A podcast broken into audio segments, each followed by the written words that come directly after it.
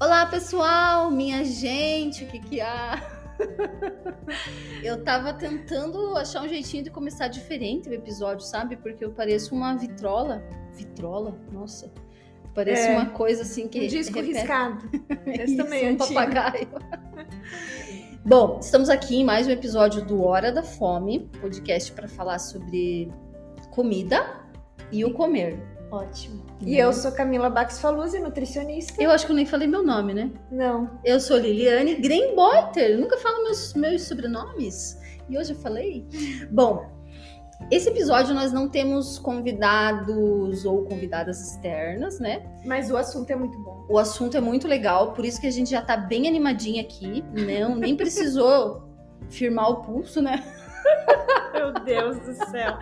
pra onde que vai Essa conversa.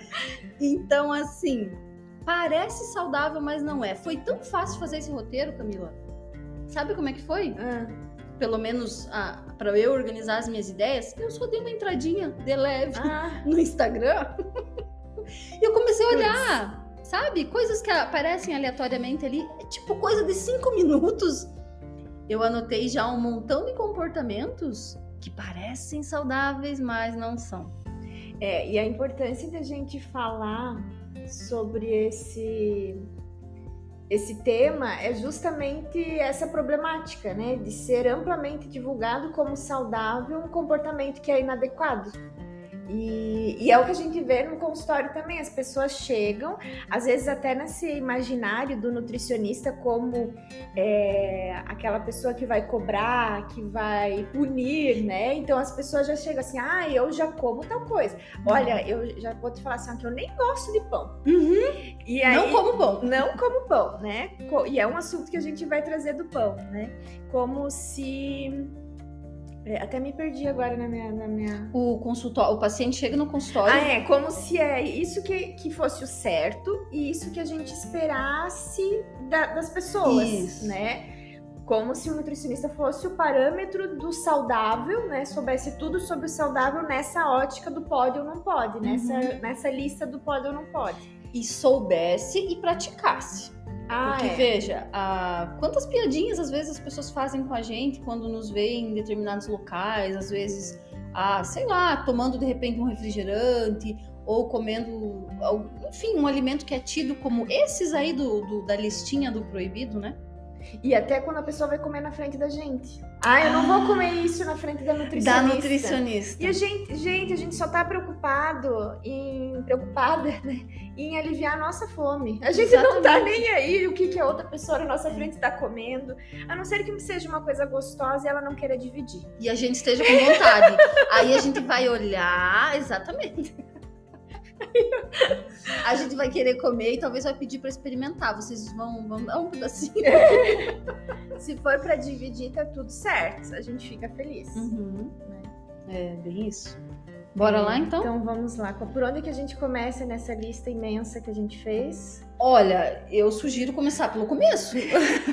pelo primeiro tópico que tá aqui. Que é algo, né? Vamos perguntar quem é que tem balança em casa? Hum, aquela balancinha que fica lá no banheiro, né? E aí é algo, né? Até muitas vezes, quando não tem pesagem no consultório, as pessoas tá, mas você não vai me pesar? Você não quer saber quanto eu peso? E assim, o peso ele é um parâmetro é, que pode ser útil na nossa avaliação, mas ele não é o parâmetro mais importante. E por quê, né? Porque ele não traduz essa saúde. E acho que Não. a gente já falou isso em outros episódios. Assim, nessas alturas do nosso podcast, a gente vai. Já falou, já repetiu algumas coisas, né? Mas é preciso relembrar. Mas é preciso relembrar, É. porque talvez quem tá chegando hoje aí tá pegando esse episódio, que é o número 21, é, tá começando por esse, né? Então, por que será? Por que, que esse peso não é um parâmetro de saúde? Porque às vezes o nosso corpo ele pode até estar ali acima daquele daquela faixa que é considerada adequada, mas estar metabolicamente saudável. É, e o problema de se pesar habitualmente é porque o nosso peso ele não é algo é, rígido, né? Ele não vai ser, ah, eu peso 80 quilos, então a cada minuto do meu dia eu tenho 80 quilos. Não, né? Esse peso ele vai flutuar, isso é normal, esse peso flutuar ali uns 2 quilos, né? 1 a 2 quilos, especialmente quando a gente tá falando das mulheres, que a gente passa pelo período menstrual, que tem, né? É, vários ciclos ali. Você sabe né? que eu achei tão legal. uh, o Instagram ele pode ser nocivo, mas tem- também tem bastante coisa bacana, né? Esses dias eu vi uma pessoa que mostrou o tamanho da barriga dela, do abdômen ali, ao longo do da evolução ali do- dos dias, conforme ia chegando perto do ciclo menstrual. E a gente, né, nós mulheres, sabemos que, que isso realmente o nosso corpo muda bastante. Mas, sinceramente, quando eu olhei, eu, pensei, nossa, realmente essa é uma, é uma coisa que a gente precisa olhar para se dar conta. É uma mudança bem importante e algo que é fisiológico. Agora, imagine se eu tô olhando para minha barriga, tô vendo ela aumentar naqueles dias ali que é per- perto do ciclo, enfim, e aí eu paro, paro de comer, ou diminuo, E é faço esse que é o problema, né? Por que, que não posso me pesar frequentemente? Por que, que não tá adequado eu ficar fazendo essa checagem corporal? A barriga, principalmente o incômodo com a barriga, né? Com a ideia de que a barriga negativa é o normal, é o saudável. Não, gente. Não Toda é. barriga, é, a toda não, né? Porque assim, a gente não vai nem, nem para mais nem para menos. Mas é comum a barriga ter um volume. E é comum a gente comer e a barriga formar um outro volume. É comum a gente acordar com uma barriga talvez menor e no final do dia tá maior. Mas isso não significa engordar, isso não significa comer errado, isso não significa que você está, que o teu corpo está errado. Porque é o que você falou, imagina olhar para essa barriga mudando, aí a gente tende a mudar o nosso comportamento. Então, se eu entendo que uma barriga maior no final do dia é errado, eu já coloco isso, poxa, eu tô comendo demais. A tendência é eu já vou mudar o meu comporta- comportamento, comer de menos. Mas o problema não é o comer. O problema vai ser justamente eu tentar controlar esse corpo, né, com esse julgamento de certo e errado. Porque a essas alturas, talvez você já tenha ouvido a gente falar aqui que essa restrição alimentar invariavelmente vai te levar a uma fome maior depois. né? É uma reação fisiológica normal do nosso corpo de solicitar essa comida. Então, se eu passar ali um dia inteiro restringindo, essa última refeição do dia, de repente, ali vai ser maior. Ou se eu passar a semana inteira restringindo, vai passar um tempo ali, eu vou conseguir controlar, mas depois vou, vou ter aquele instinto, aquela fome primal que a gente chama, vou comer uma quantidade muito maior de alimentos. Até tem um estudo legal que eu vi esses dias, mostrava, acho que foi no material da Sophie, que ela fez um gráfico com base em um estudo em que a Sophie Deran, né? É que a gente é tão íntima, né? a gente já é super. Ai, como diz o César, a So, ah, ela postou assim um gráfico mostrando que quem tem uma alimentação baseada nesses sinais internos de fome e saciedade e tudo mais, é, tem um volume de ingestão mais estável. E quem tenta. Então, imagine um gráfico ali, os risquinhos do gráfico subindo e descendo. Quem tem essa alimentação mais é, focada no corpo tem, é mais estável. Agora, quem faz esse movimento de restrição, de tentar controlar a fome, de comer menos, o Tentar gráfico é controlar o peso. isso, tentar controlar o peso. O gráfico tinha um desenho totalmente diferente. Porque aí ele tinha ali os saltinhos menores e de repente um, um, um pico bem maior. Aí ele reduzia, depois tinha um outro pico, né? Possivelmente, talvez no final de semana, aquele pico, né? Ou em algum momento ali que não conseguiu controlar, entre aspas. Ou seja, o que, que os pesquisadores quiseram mostrar com isso?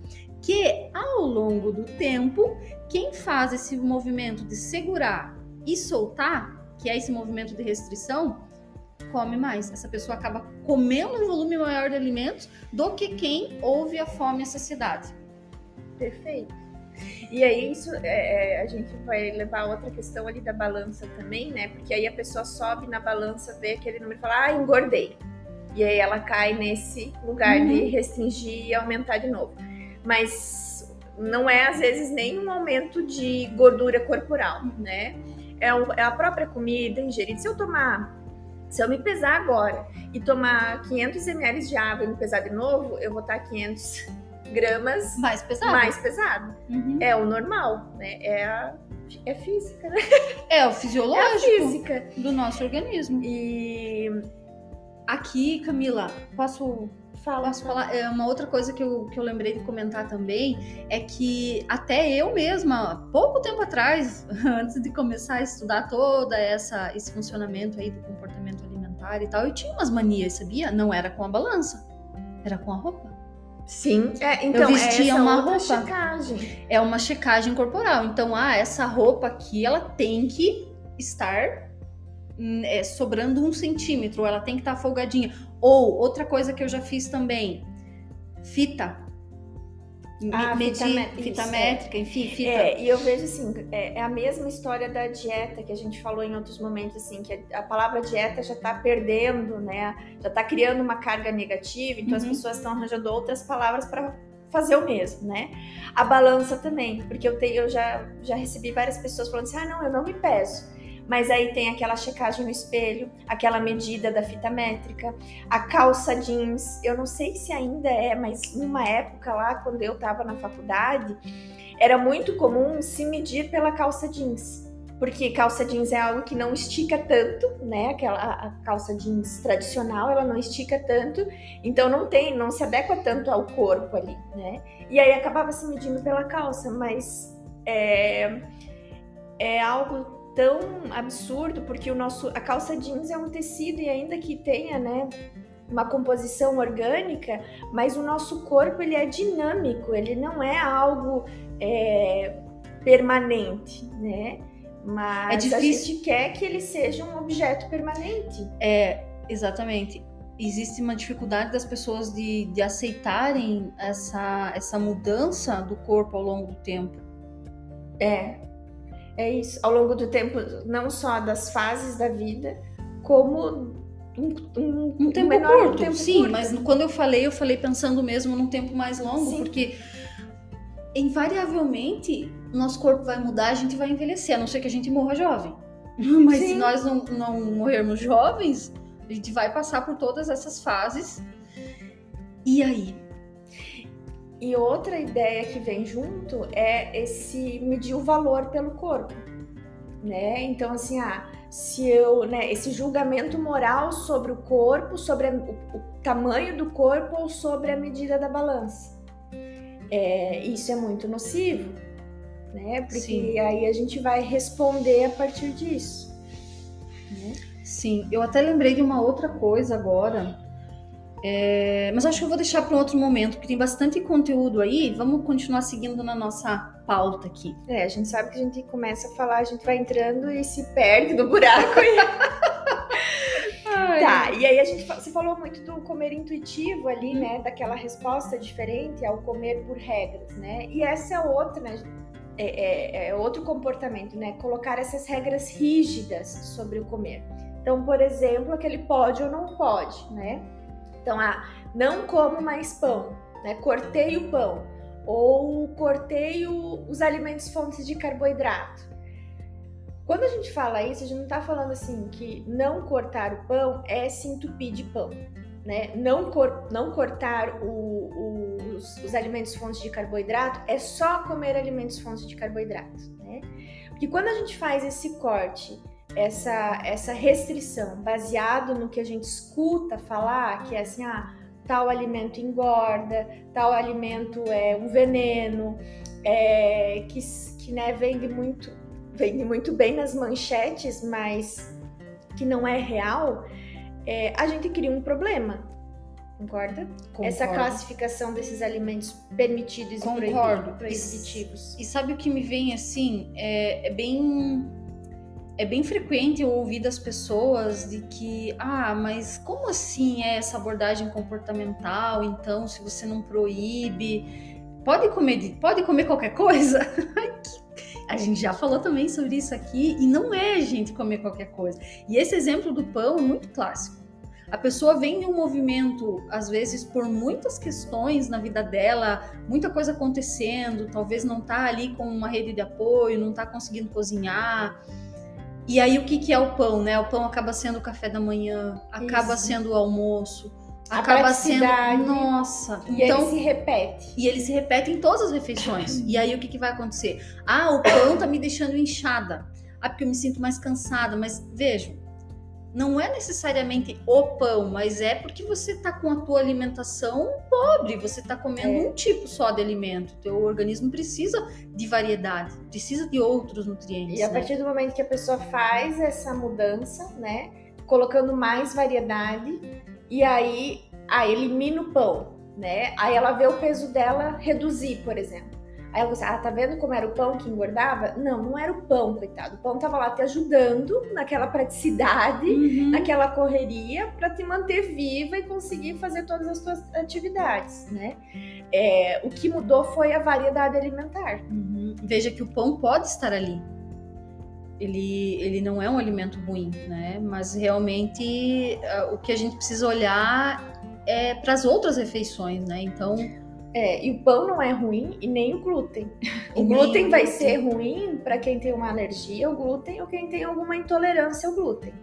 Mas na maioria dos casos não é um veneno. na grande maioria dos casos, grande maioria, porque assim, ó, às vezes eh, existem alguns exames que podem ser feitos, alguns exames são mais caros, outros são mais invasivos, mas às vezes assim, há algumas mudanças, e eu não vou dizer simples, porque às vezes eh, não é tão simples mudar, né, hábito, mas assim, poucas mudanças dentro da rotina alimentar já conseguem diminuir esse estufamento, essa É. sensação de barriga. é, tem até um livro, né, que diz chama barriga de trigo.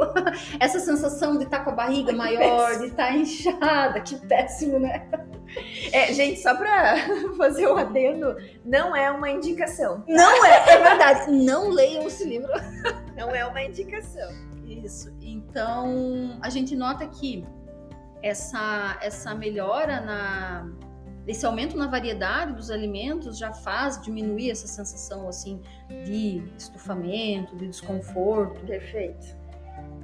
É bem isso. Às vezes Mas- são outras atitudes, né? né? Porque estufamento é um sintoma muito generalizado, né? Uhum. Então não é específico de algo. Então a gente tem que analisar todas as possibilidades. Todas as possibilidades. E aí eu te pergunto, Camila, pão branco pode? Olha, se não pode, você tá ferrado, porque é o que eu vou te oferecer. Opa, vai rolar um cafezinho. É o que a gente tem pro café. Eu, coloco, né, nas orientações que eu passo para os pacientes, assim, pão, varie o pão. Porque, vou dar um exemplo. Ah, vou comer um, um cachorro quente. Gente, se eu for pegar, comer um cachorro quente com um pão fatiado integral, por exemplo, é outra experiência. E não faz parte da experiência de comer cachorro quente. Tô imaginando aqui É. com a salsicha no meio do, do Não pão. vai dar boa, né? Então a gente vai ter aquele pão branco, fofinho, que normalmente, né, é um pão de leite, por isso que ele é maciozinho. Agora, se eu vou comer no café da manhã, ah, eu posso tanto pegar um pão francês, um pão d'água, quanto pode ser esse pão fatiado de integral, de centeio, de abóbora, de batata, de mandioca. Pode ser o pão, qualquer outro pão. Ah, tem o pão sírio, tem o pão. Fermentação natural, bem Tem pesadinho, tudo. mais firminho pra mastigar. É, tem o pão macio, tem o pão que é mais firme, né? E aí, por que, que a gente não faz essa variedade? Eu- é a mesma ideia da, do açúcar. Quando as pessoas falam assim, ai, qual que é o melhor açúcar? É o mascavo, é o demerara, é o açúcar branco? É...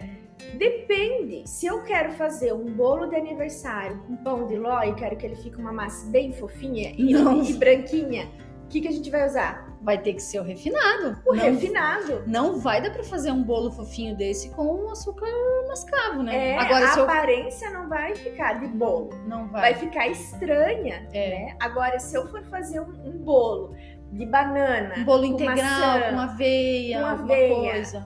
Eu adoro usar o açúcar mascavo porque ele vai Melado. dar o melado, porque ele vai dar aquela cor gostosa daquele E bolo. vai perfumar. Vai Exatamente. trazer um aroma que não tem igual. Exatamente. né? E aí é isso, quando a gente tá falando de pão e agora do açúcar no bolo, não significa que todo bolo vai ter açúcar. Tem bolos que a gente consegue fazer sem uma quantidade excessiva de açúcar. Ou né? até mesmo sem açúcar, né? E até mesmo Ah, sem açúcar. A gente vê assim que, Mas não exemplo, precisa ser um ou outro. não precisa ser um ou outro. É, exatamente. Então, cabe, né? Tem espaço para essa flexibilidade.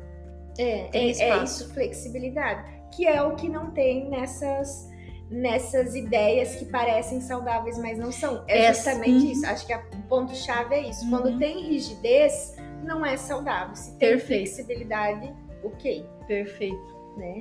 Uhum. É, eu queria voltar naquela questão do pão que a gente uhum. falou, de né, ou tudo ou nada, é, porque é a mesma ideia do jejum. Quando a gente fala assim, poxa, o jejum. Ah, né? Acho que tá na onda do jejum intermitente. Sim, ainda tá. Ainda, né? É. E aí as pessoas falam, ah, poxa, jejum intermitente. Gente, se você fez e funcionou para você, beleza. Agora, a gente trabalha, a gente não pode trabalhar com casos isolados, né? Quando a gente vê cientificamente, né, o jejum intermitente ele não se sobrepõe a nenhuma outra restrição alimentar, porque o que o jejum intermitente faz é uma restrição alimentar. E quando a gente fala que a gente não trabalha nessa linha, né, restritiva, a gente também não trabalha com o jejum intermitente. Mas isso não significa que a gente trabalha com o oposto, que é então, ah, se você não faz jejum, você vai comer é, desenfreadamente, tudo pela frente. Não é isso. Não fazer jejum não é um comer é, indiscriminado, sem, sem, sem critério. sem critérios. Não é isso. É, eu costumo dizer assim para os pacientes que me perguntam que o jejum é aquele que você faz da hora que você vai dormir até a hora que você acorda. E aí vai depender muito da rotina. Vamos imaginar alguém que trabalha à noite e vai chegar em casa com fome. Puxa vida. Mesmo que seja lá, sei lá, 9, 10 horas da noite, a pessoa vai chegar em casa com fome, ela precisa fazer uma refeição, né? Então, talvez essa pessoa que chega mais tarde, sai mais cedo, ela vai ter um período menor de jejum. Uma pessoa que de repente é, consegue dormir mais cedo, acordar mais tarde, ah, legal, ótimo, mas é aquele jejum do período realmente do sono, do repouso, não é um jejum assim que você vai para suas atividades do dia a dia, vai trabalhar, enfim, sem fazer nenhuma refeição, porque aí realmente você está se você está se impondo essa restrição, não é, é uma coisa natural que está acontecendo é. no teu organismo, né? A diferença é a imposição, né? Porque a gente entra em outro lugar, que é assim, ah, eu vou fazer jejum, mas eu tô morta da fome. Aí eu tento enganar a fome. Uhum. Tomo água, vou mastigar os chicletes. Aí como é que chamam isso? Quando você come alguma coisinha, chamam de que não quebra o jejum? Tem um nome para isso? Que a gente Ai, vê gente, assim na internet. Eu não, sou, não, não, não sei dizer é, Eles, ah, tal, você toma tal suplemento que esse não quebra o jejum. É. Eu fico assim, hum, é, e o Agora, que, assim, funciona para algumas pessoas, mas a gente já sabe o risco que dietas restritivas têm, né? Sim. Mas a questão é tentar enganar a fome, né? Por exemplo, posso dar um outro exemplo? Veja só, alguém que de repente não consegue comer de manhã. Sabe a Isso. pessoa que não tem fome? Ou acorda de manhã e de repente, por conta ali de, de horário ou de tipo de trabalho, já tem que sair ou coisa assim, ah, tô meio embrulhadinha assim no estômago, enfim, não quero comer nada. A pessoa vai fazer a primeira refeição às 10 horas da manhã, vamos dizer, ou que seja o almoço. Mas para ela é um processo natural. Aí você vai avaliar, né? No caso a gente ali no consultório vai avaliar como são as refeições ao longo do dia dessa pessoa, Isso. como é a rotina. Se é, não houver nenhum prejuízo metabólico ali ou clínico, né, sintomas que a gente investigue ali, também não tem por que dizer para essa pessoa você tem que comer. É. Você é obrigado a comer sentado de manhã ali e comer pão, banana, café, vitamina, mamão, sei lá. Mamão. é, ovo, né? Ovo. Assim, gente, tudo bem se alguém não faz esse café da manhã, o que você falou, né? A gente vai ter de analisar se qual é o impacto disso? Isso. Se tem impacto negativo, positivo, é neutro. Isso é muito individual. Muito individual. E a pergunta é, tá, se eu não faço jejum, então eu preciso comer de 3 em 3 horas? Ai, não, não preciso. É, é outra, né? Ó, é, é, aquela ideia da regra, né? Se, a gente, se tá dizendo, não, eu preciso, é uma obrigatoriedade, 3 em 3 horas eu comer, e isso era muito comum, não sei para não sei para você na época que você estava na faculdade. Sim, era uma né? regra. Era uma uhum, regra, Sim. né? É, mas se a gente tá falando de um comer baseado nas necessidades, tá? De três em três horas você tem fome? Algumas pessoas vão ter fome antes do período. E algumas, algumas, vai pessoas. coincidir. Ah, realmente, de três em três horas eu tenho fome. Uhum. Algumas pessoas. Vai depender muito, pessoal, do tipo de refeição que você fez antes. Porque de repente, se você fez ali só um, um belisco, comeu só uma coisinha, ah, talvez meia hora depois você vai ter fome. né? Agora, se você. Vamos pensar aquele é, clássico almoço de família na nossa região aqui, né? Churrasco, maionese, enfim. Possivelmente não vai sentir fome, dependendo do volume ali que você comeu. Não vai sentir fome três horas depois. Tanto é que às vezes o pessoal já, já tá lá colocando o café na mesa, a gente pensa, meu, já o café, né? Não tô com Não vai, é, não vai nada, mas enfim. Perfeito. É, É, vamos dar um intervalo para o nosso segundo bloco e a gente retoma essas retoma porque tem mais coisinha pra falar, né? coisinhas, tem bastante coisa. então vamos lá, vamos pro segundo bloco.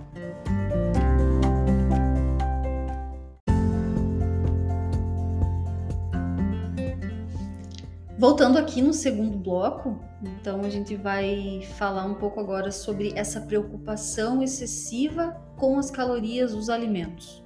As calorias e os nutrientes, né? As calorias e os nutrientes. E- porque tudo isso que a gente falou até agora, quando a gente fala assim que essas regras que a gente falou, né, que são regras que parecem saudáveis, mas não são saudáveis, são regras muito baseadas no teor calórico, nutricional, é, com medo de engordar. É um, um trio ali, né, um combo que está associado a essas regras. Né? Mas é, às vezes o discurso vem assim, não, é que eu tô me cuidando.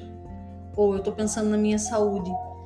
Mas quando a gente vai um pouco mais a fundo olhar, muitas vezes é, não é bem, não é bem para a saúde que a pessoa tá, tá olhando, ela tá olhando realmente para para esse modelo, né? Esse padrão estético que que ele é imposto de uma forma violenta, eu diria, para a mulher principalmente, né, Sem Camila? dúvidas. Porque parece que a gente, é, quando a gente conversa entre amigas ou colegas, difícil estar ali com alguém que realmente se diz estar tranquilo, se diz estar confortável, totalmente satisfeito com o corpo, enfim, a gente já até falou sobre isso no episódio sobre Fat Talk, que esse comentário sobre o corpo, né, a gente te- tentou ali explicar os malefícios e quanto é interessante que a gente desencoraje isso na- nas pessoas e, e- e também fique de olho em relação aos nossos comportamentos nesse sentido, né? Mas vamos pensar aqui, sem, sem mencionar os outros, mas vamos olhar para nós mesmos, né? Quanto a gente está satisfeito ou insatisfeita e o quanto isso é realmente nosso ou externo, né? Que é plantado. Eu lembro um É. exemplo, um exemplo aleatório, mas que vai fazer, talvez vai fazer sentido, você vai me dizer. Eu lembro de uma época que eu tava olhando, sempre aparecia no meu feed uma bota. E eu achava, nossa, que bota esquisita. Nossa, mas ela aparecia todo dia. Nossa, mas que bota feinha. Aí passou um tempo, não sei dizer quanto tempo foi. Gente, eu tava com uma coisa com aquela bota. Já tava achando bonita, Bonita, entendeu? aham. Depois de um tempo de tanto ver, eu pensei, nossa, mas essa bota é bonita. Aí eu via com várias combinações de roupa. Essa bota é bonita, essa bota é bonita. Até que eu fui e comprei a bota. não, eu comprei, eu comprei, usei bem pouco, depois eu acabei me desfazendo e tal, porque realmente Ó, é- Gente, é, ótimo exemplo, porque sério. ele não durou. né, Não, não, não, não durou. Era meio que uma coisa assim. Ah, eu achei meio. Parece que eu fui ah, entrando naquela assim. Ah, ela é bonita, mas não encaixou nas minhas roupas. Você foi no meu- convencida, Fui né? convencida. Eu fui convencida, mas eu não me convenci. Eu fui. É, É uma coisa externa. Isso, externo. E E, aí não- gente fala. Tudo isso que você tá falando, assim, é reforçado por essas ideias que a, a gente fala do Instagram, que é o Instagram e TikTok, que é a maior fonte dessas informações aqui, né? E aí, assim, eu entendo que é muito difícil para as pessoas conseguirem dividir, né? Poxa, mas será que isso é certo ou será que é errado? E quanto mais a gente busca essa resposta fora, mais a gente fica confuso, né? Eu acho que maior a tendência é a gente achar que tá errado. Não, que a gente tá Que a mas eu gente digo tá errado, pra dar uma, uma avaliação a essa informação. Por exemplo, ah, saiu ali a- uma notícia, eu vi uma notícia que o pão é um vilão, ou né, que ah, o açúcar é a- tem o mesmo efeito que a cocaína. É. É muito difícil para as pessoas conseguirem é, saber se aquilo é verdade ou mentira, né? Eu entendo essa confusão, porque uma forma de a gente diferenciar, né, de a gente saber qual lugar a gente coloca isso, é não levar nada a ferro e fogo. Então, assim, ah, ok, mas o que que isso faz? Colocar no seu contexto. Ah, mas na minha casa, na minha alimentação, quando que isso surge, né? Ah, mas será que ah, o pão é, é, aquela ideia? O pão será que ele surge toda vez, né? É contextualizar, reduz essa informação que está para fora para o teu contexto. E tudo que é 8 ou 80, tudo ou nada, hum, dificilmente vai ser uma verdade. Porque na nutrição, a nutrição não é uma, uma ciência exata, não é algo.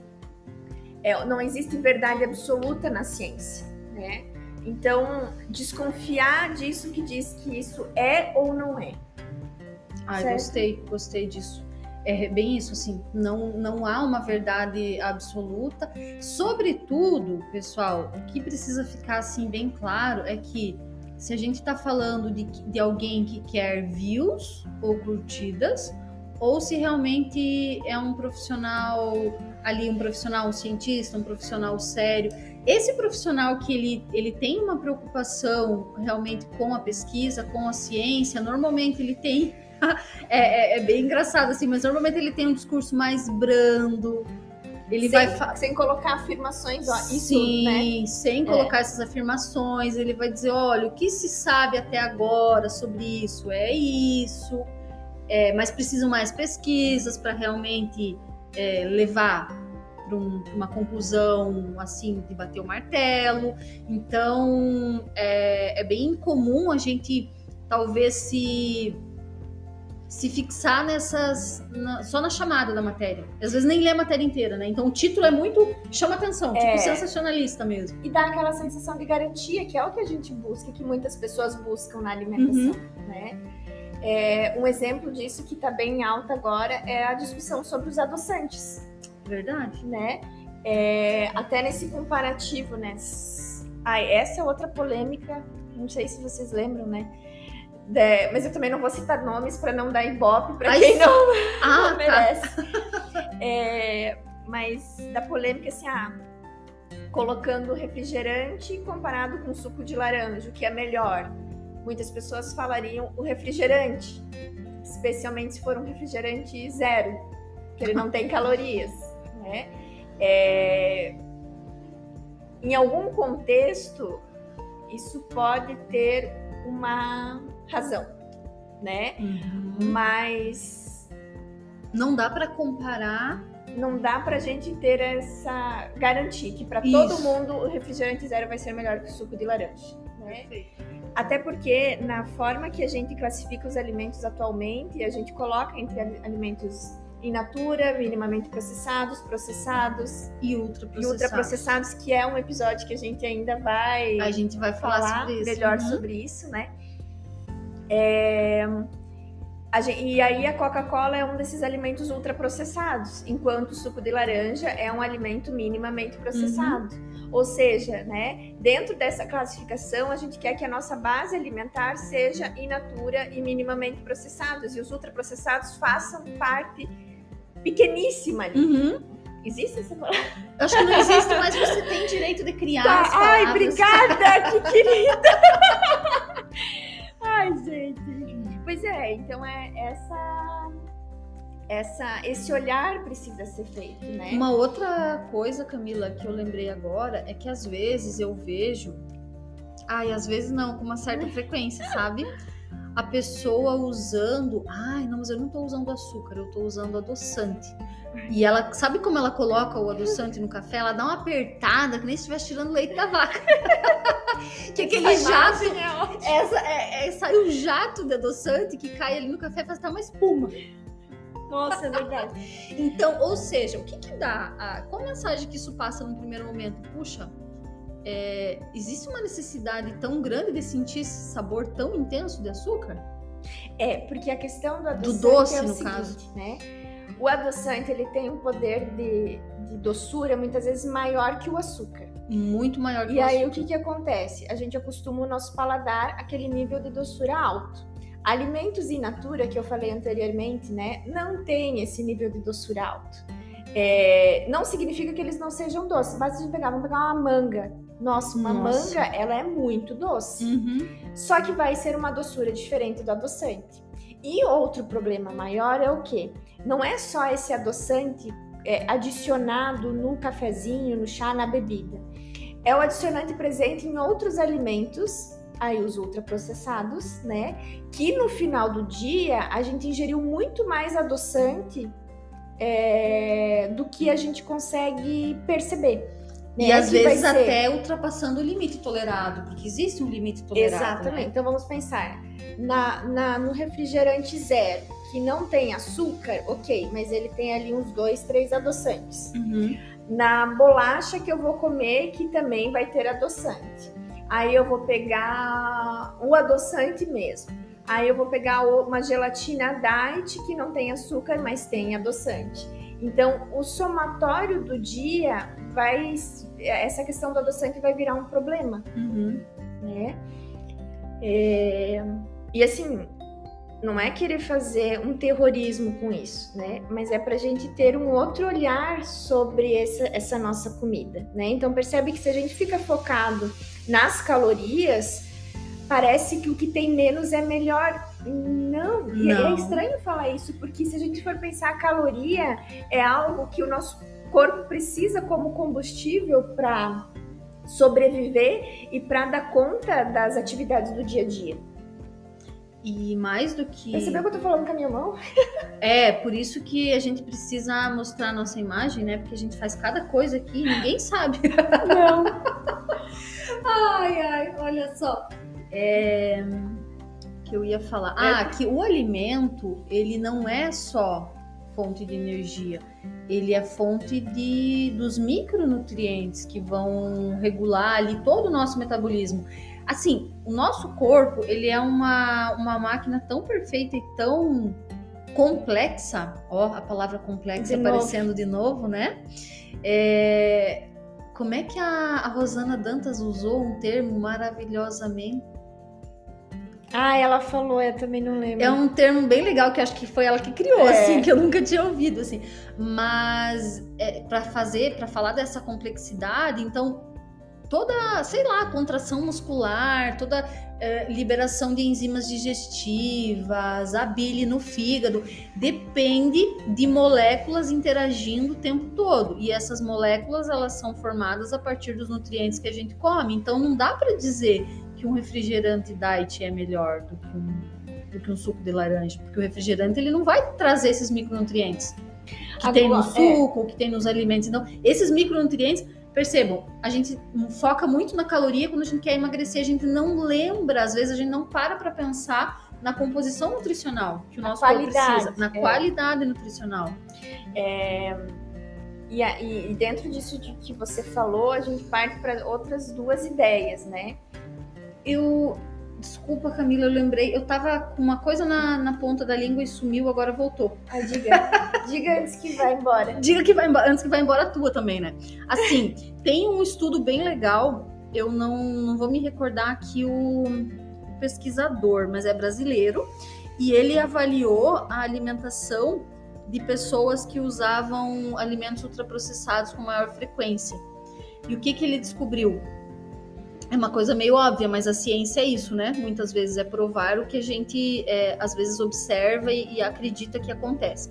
Então ele, ele avaliou a alimentação das pessoas com um alto consumo de ultraprocessados e ele percebeu que o consumo desses alimentos fazia reduzir o consumo de 17 micronutrientes que o nosso corpo precisa. Por quê? Porque automaticamente se você consome um sei lá, uma bolacha, enfim, vários alimentos ali ao longo do teu dia. Você não sobrou espaço para você comer de repente aquela fruta, aquela salada, aquele feijão, a carne, enfim. Então, é, ele, ele avaliou isso e, e o alerta era principalmente para os pais, né, em relação às crianças que de repente têm acesso a essas bebidas uh, ultraprocessadas e que às vezes se tornam mais seletivas para alimentação, e que sim, isso pode ser uma questão de, de, de, seletividade que precisa ser trabalhada, mas às vezes pode ser mesmo um. Ah, Eu, eu não vou comer, porque daqui a pouco eu sei que vai rolar um docinho, que vai rolar uma bolachinha. Então,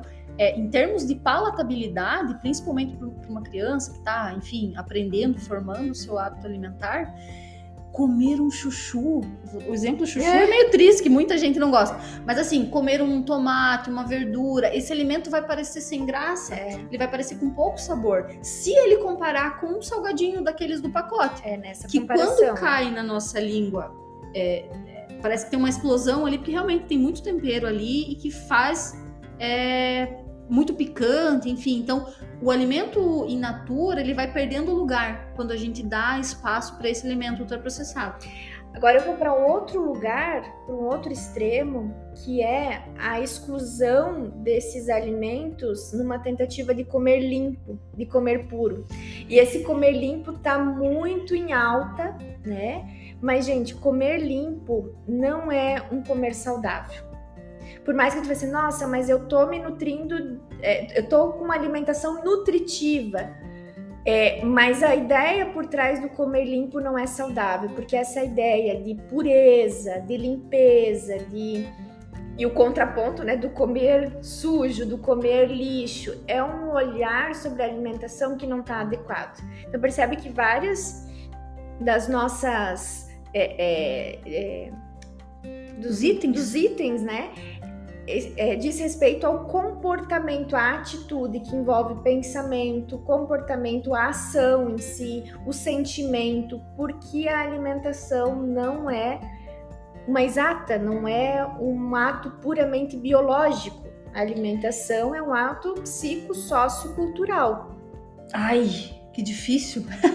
Psicossócio Biopsicossociocultural. Biopsicossociocultural. Uau, então, eu vou tatuar. biologia, né? Esse mental, esse social e esse cultural. Não dá pra gente desprender essas coisas. Uhum. Né? E aqui é só pra, pra. Talvez alguém ficou aí com uma pulguinha atrás da orelha, mas quando a Camila falou que esse comportamento de comer limpo pode não ser saudável, é que se essa pessoa pensa que 100% das refeições dela tem que ser limpas ou pura, puras, percebam que quando a gente está falando de sempre, é. É, tem muito de, dessa ideia da mentalidade da dieta, porque a nossa vida ela é muito dinâmica. Se você tentar fazer alguma coisa sempre, em algum momento você vai se frustrar, porque é. não vai ser possível cumprir. Então, a gente gosta, eu particularmente gosto do, de usar assim, na maioria das vezes, ou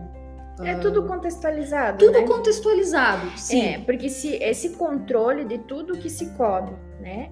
É, e essa frustração quando sai desse planejamento é um comportamento preocupante. Né? Então, se a gente tem uma super preocupação com a gente come, com o que a gente come, é, e uma culpa também relacionada a comer algo fora ali do planejado, de considerado saudável ou não saudável, esse é um comportamento preocupante, junto com aqueles pensamentos excessivos sobre comida, né? Que assim, ah, é passar o dia inteiro pensando o que come. Tem pacientes que falam assim, ah, eu, eu faço o almoço já pensando no jantar, e daí eu como o jantar pensando no café da manhã. Primeiro, a pessoa nunca está presente, né? E sempre está pensando, tá, o que, que eu vou comer depois? Como se o comer, por conta dessa restrição tanto física quanto cognitiva, né? Que é essa ideia de que eu não posso comer. É, e esse, esses são dois exemplos que não são saudáveis, que uhum. são comportamentos inadequados. Ah, mas agora eu vou, te, vou falar uma coisa, vou te perguntar uma coisa, vamos ver. Pessoal aí que tá ouvindo. a Camila foi para trás. Momentos até se segurou. Tensão. Momentos de tensão. Ah, mas fazer atividade física todo dia é saudável, né, Camila? Ir pra academia todo dia. E o que, que eu vou falar agora? Depende. A gente tem que saber quem é essa pessoa, né? Qual é a intensidade dessa atividade física, qual é a motivação dessa pessoa. A gente tem que entender o que está por trás. Porque pode ser, sim, muito saudável. E pode não ser. E pode não ser. Se essa atividade física está relacionada a alguma compensação, é aquela história, nossa, é, é, final de semana, vou para academia gastar o final de semana. Gente, esse não é um comportamento adequado. Esse é um comportamento de risco. E, que é muito normalizado. É muito normalizado, é muito frequente observar isso. É muito frequente. Né? Eu, eu já me peguei nesse comportamento. É, eu lembro que uma época eu tinha, um, em nome de uma disciplina que eu acreditava estar uh, construindo ou, enfim, vivenciando, eu praticava atividade física mesmo com cólica, mesmo com enxaqueca, mesmo com gripe, mesmo com, sei lá, é, porque eu acreditava assim que eu tinha que fazer todo dia. Então hoje eu já entendo que com certeza não é um comportamento é. saudável. É. Imagine estar cansado, fisicamente cansado de um dia de trabalho, enfim, de alguma atividade que você realmente movimentou muito o corpo e você ainda se obrigar a ir para fazer mais uma atividade física intensa. É, e isso não significa que assim, ah, então se eu tô sempre cansada, eu nunca vou fazer atividade física. Novamente, o extremo. É, o extremo, né? Ou se quem faz atividade física é, enquanto está no período menstrual, né, ou quando está cansada, tá errado. Não é nenhum nem outro é entender para cada um. A disciplina no esporte, na atividade física, ela é importante, ela tem uma função. Mas quando é essa obrigatoriedade, né, e essa desconexão com as próprias necessidades, vira um problema. Uhum, vira um é. problema, com certeza. E eu vou colocar um último item, que eu acho que a gente não vai conseguir tudo, mas eu vou colocar um último item que é a respeito dos eventos sociais, né? Que é então, por exemplo, é, ser inflexível com essas situações, que é, por exemplo, né? Ah, eu tô seguindo uma alimentação. Vamos até pensar assim, ah, eu tô seguindo uma alimentação de fato saudável. Meu comportamento é saudável, ela é uma alimentação que tem variedade alimentar, frutas, verduras, etc. Não tem excesso de açúcar. Mas aí eu vou num aniversário e os alimentos que ali eu consumo têm excesso de gordura, são alimentos mais calóricos, né? Se eu tiver uma rigidez em relação a isso, não vai ser saudável, né? Ou o outro extremo, né? Um caso pior, talvez, que é eu não ir nessa festa de aniversário, ou eu não, ou eu levar uma marmita nessa festa de aniversário, ou eu chegar lá e comer até me acabar, porque a hora é agora. Depois não vai ter. Depois não vai ter. Né? Ou ainda, de repente, você fazer uma refeição uh, antes de ir. Claro que não é adequado também sair de casa esfomeado, mas assim, comer alguma coisa que vai te deixar ali com o estômago bem cheio para que você chegue na festa e recuse os outros alimentos. Eu já ouvi uns relatos assim, percebam que é o contexto. É, é o contexto é, porque... que, essa, que esse exemplo foi colocado. Eu também vi isso na rede social. A pessoa ela estava fazendo essa orientação para que não comesse aquela comida. Não comesse a comida da festa. Isso. É, então é, aí que é o problema, aí que é, é a questão. Porque essa questão assim de comer antes de ir, né? Ela pode ser uma estratégia para a gente não chegar lá de uma fome gigante e aí acabar, né? Uma fome muito grande, a gente vai descompensar ali. É, ou até mesmo em alguns casos de pessoas assim, ah, eu não posso comer muito dessa comida que tem leite, eu não posso comer muito dessa comida que eu tenho alguma intolerância ou alergia. Aí eu posso chegar lá com menos fome, mas ainda com espaço para aquela comida para né? conseguir aproveitar é, o momento. Isso. Mas o exemplo que você está dando é justamente daquela pessoa que não quer comer porque tem um julgamento sobre aquela comida, de que aquela comida é ruim, de que aquela comida engorda, de que aquela comida faz mal para a saúde, de que não pode, né? E assim, não é nem ir lá e não comer nada, e nem ir lá e sim e comer tudo comer. que tem no buffet. É, porque assim, dentro de um buffet, você vai ter uma variedade imensa que não vai caber espaço para tudo. Você vai ter de fazer algumas escolhas. Uhum. Né? E a gente consegue fazer essas escolhas a partir do momento que a gente tem consciência do que a gente gosta mais. Porque às vezes a gente ah, é. nem sabe o que a gente gosta, porque a gente fica naquela, naquela restrição assim de que eh, não pode comer e quando vai você acaba ali. Vamos imaginar salgadinhos, né? Tem vários tipos de pastéisinhos, daí tem bolinha de queijo, daí tem coxinha. Aí, aí você pensa, nossa, eu quero comer de tudo que tá aqui, mas puxa, o que realmente eu gosto do que tá aqui? É, e, e, fica muito difícil se a gente cria tanto dessas regras externas, né? Porque aquela ideia, o proibido é mais gostoso. Uhum. Então, se eu acho que eu não posso comer pizza, eu vou querer comer pizza todo dia. E aí eu acho que eu sou viciada em pizza. Não, é só porque eu não me permito comer pizza. E aí, quando eu como a pizza, eu vou comer com tranquilidade, eu vou comer aquela quantidade que eu quero, sabendo que em outro momento eu vou poder comer de novo. E a minha barriga tá roncando. Opa, é hora da fome? É hora da fome. é, eu tinha escutado, mas eu não ia falar nada.